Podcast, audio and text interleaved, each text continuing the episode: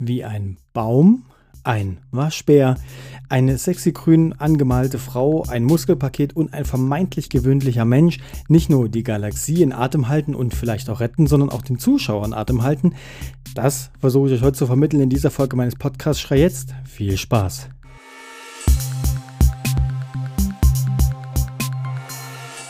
Und damit herzlich willkommen zu einer neuen Folge meines Podcasts. Heute geht es natürlich um den Film, wie ihr schon vermutet habt, Guardians of the Galaxy aus dem Jahre 2014. Denn in diesem Film geht es genau um diese Charaktere, um diese Gruppe, um diese Schützer, B-Schützer der Galaxie.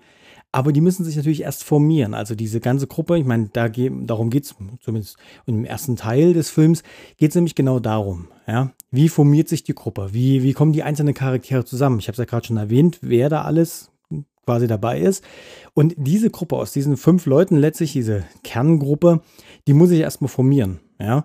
Und jeder verfolgt eigentlich seine eigenen Ziele, ja, und aber sie treffen sich dann irgendwann eigentlich mehr oder weniger also kreuzen sich ihre Wege, weil sie alle einen einem Orbit nachjagen, aus aber verschiedenen Motivationen, weil teilweise wissen sie gar nicht, warum sie den wollen, teilweise wollen die einen den natürlich verkaufen, die anderen wollen damit irgendwas Gutes oder irgendwas Böses machen und letztlich landen sie aber alle im Gefängnis.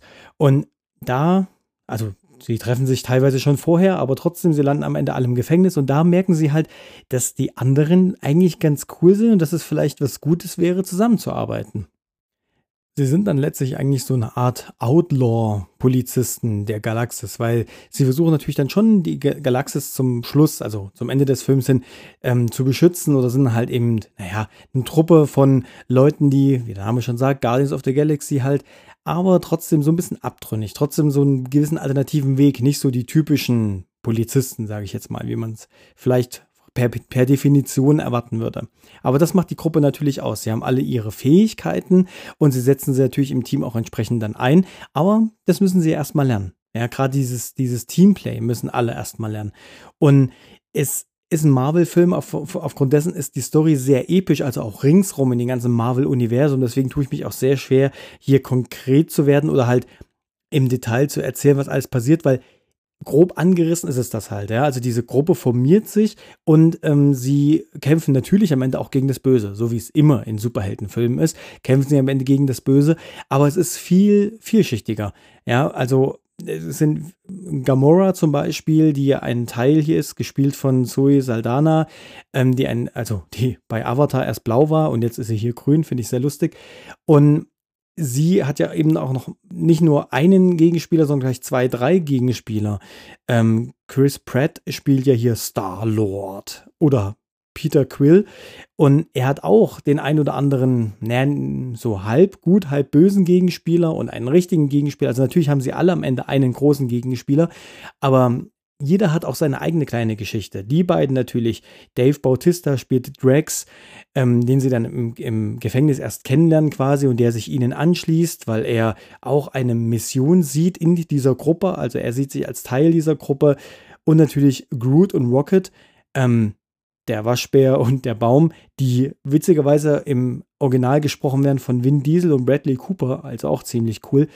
Ähm, die alle insgesamt sind das ganze Team und bringen sich halt komplett ein und ähm, machen die ganze Story aus, aber halt eben, weil jeder dieser Charaktere eben auch noch seine eigene Hintergrundgeschichte, also seine eigene Vergangenheit hat, seine eigene Hintergrundgeschichte hat und auch noch im Team verstrickt, äh, dann später natürlich auch noch eine gewisse Geschichte aufbaut. Also das ist, es ist wieder mal sehr komplex, wie ein typischer Marvel-Film nun mal ist, sehr komplex in sich gesehen, also der Film selber, wie aber auch im ganzen Marvel-Universum. Ja, also von daher tue ich mich hier echt schwer, weil man könnte man wahrscheinlich, wenn man es komplett auf dem Schirm hätte, ich habe es ehrlich gesagt nicht, weil ich irgendwann durcheinander gekommen bin mit den ganzen Zeitlinien und mit den ganzen Marvel-Filmen und weil Ant-Man und, und, and the Wasp und keine Ahnung, die ganzen Avengers-Filme und der spielt halt einfach mitten rein. Natürlich geht es am Ende um die Infinity-Steine und oder um einen Infinity-Stein und wie der halt eingesetzt wird und, und wie der entweder beschützt werden muss, beziehungsweise natürlich dann nicht in, in, fremde oder in böse Hände geraten darf und so weiter. Aber halt alles so verstrickt und so weitläufig und so verzweigt, ist es ganz schwer, hier die, die Story. Also, natürlich könnte ich euch mehr über den Film per se erzählen, aber wie gesagt, in dem ganzen Marvel-Universum ist es halt alles so, hat so viele Stränge. Aber im Großen und Ganzen geht es halt in diesem Film darum. Aber wie gesagt, er ist sehr vielschichtig. Ähm, jeder Charakter hat, bringt hier sein eigene, seine eigene Story noch mit ein, zusätzlich zu der Hauptstory des Films. Von daher muss ich hier einfach abbrechen, weil es äh, so komplex einfach ist, dass ich da wahrscheinlich 20 Minuten alleine drüber reden könnte, nur was die Story von diesem Film angeht. Ähm, bleiben wir mal bei den, bei den Darstellern. Ich habe gerade schon gesagt, Bradley Cooper und Vin Diesel ähm, geben hier ihre Stimme für äh, Groot und für Rocket. Rocket ist der Waschbär oder der, das kleine Nagetier. Und dazu natürlich, also was die Gruppe angeht, zumindest Dave Bautista, Zoe Saldana und Chris Pratt. Und alle machen hier einen super Job. Natürlich auch die animierten Figuren, aber wie auch die richtigen Darsteller. Also wirklich Hammer. Sie haben ja hier verschiedene, also natürlich logischerweise verschiedene, verschiedene Charaktere, die sie darstellen. Also jeweils nur ein Charakter, aber es sind alles fünf sehr verschiedene Charaktere. Und die bringen sich halt in der Gruppe auch wunderbar ein. Und genauso sind die Charaktere aber in der ganzen Story super eingesetzt. Also die Story ist schon sehr vielschichtig und, und komplex gehalten, aber auch noch die, die Darsteller bringen hier auch noch eine Vielschichtigkeit noch zusätzlich mit rein und verkörpern das auch sehr gut. Also die Darsteller, also die schauspielerische Leistung von den Darstellern hier ist sehr, sehr gut, wie ich finde, weil sie halt einfach auch genau das bieten dem Zuschauer, was man halt auch erwartet von diesem Charakter. Sie sind halt alle ein bisschen extra, alle ein bisschen special, sag ich mal und aber genau das erwartet man halt ja auch. Ja, das ist halt so ein bisschen wie bei Deadpool. Das ist ja auch dieser Anti-Held. So ist es hier auch ein bisschen. Es sind zwar natürlich alles Helden, aber irgendwie auch so ein bisschen Anti. Irgendwie so ein bisschen alternativ. Also ein alternativer Weg. Nicht alternativ im Sinne von Öko. Und das ist eigentlich ziemlich cool, weil das hält die Gruppe zum einen natürlich zusammen, bleibt aber auch ständig spannend, wieder, also der Inbegriff von spannend, äh, Spannung, weil genau das ist es auch. Zwischen den einzelnen Charakteren herrscht da immer so eine gewisse Spannung, trotz dass sie sich alle schon mögen und aufeinander auch angewiesen sind, aber das auch wollen. Also sie fühlen sich auch alle als Teil von dem Team. Das ist ziemlich cool eigentlich. Also es ist an sich sehr gut dargestellt, wie ich finde, und das kommt sehr gut rüber. Der Film geht ähm, zwei Stunden und ist damit trotzdem auch sehr gut gefüllt. Also trotz der, also vor allem mit der komplexen Story und mit der Hintergrundgeschichte der einzelnen Charaktere sehr gut gefüllt. Und von daher wird einmal Zuschauer hier definitiv nicht langweilig und man kann sich mit jedem Charakter auch sehr gut identifizieren, weil jeder Schauspieler es auch schafft, den Charakter dem Zuschauer richtig nahe zu bringen und rüberzubringen mit genau dem, was er hier darstellen soll. Also das funktioniert wunderbar. Ansonsten, was natürlich die Technik angeht, ist ganz klar, es ist ein großer Hollywood-Film, der mit sehr viel Budget auch äh, gedreht wurde, also mit sehr viel Aufwand und genauso funktioniert das auch alles. Es sind sehr grandiose, äh, gerade die optischen Effekte sind der Hammer. Also wirklich genau das, was man einfach von solchen Marvel-Filmen, einfach von so Comic-Verfilmungen einfach erwartet. Unfassbar gute ähm, optische Effekte. Genauso aber auch die Akustik stimmt eins zu eins. Es passt einfach wunderbar, genau an die richtigen Stellen die richtigen Effekte gesetzt.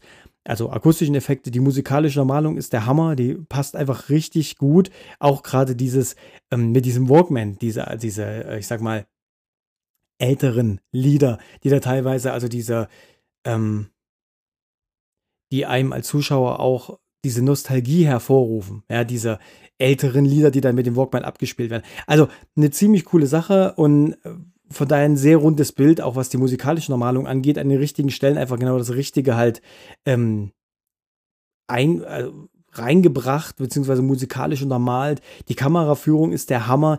Die ganzen Drehorte, sage ich jetzt mal, die natürlich größtenteils, also wahrscheinlich schon animiert sind, beziehungsweise halt natürlich immer ein Stück Animation mit dabei ist. Also aber einfach top, also wirklich top inszeniert. Insgesamt, was, was die ganze Optik angeht, man wird als Zuschauer hier wirklich vor sehr farbenfrohe Bilder auch gestellt und die passen aber einfach zu dem ganzen, ich sag mal, bunten und farbenfrohen Geschehen.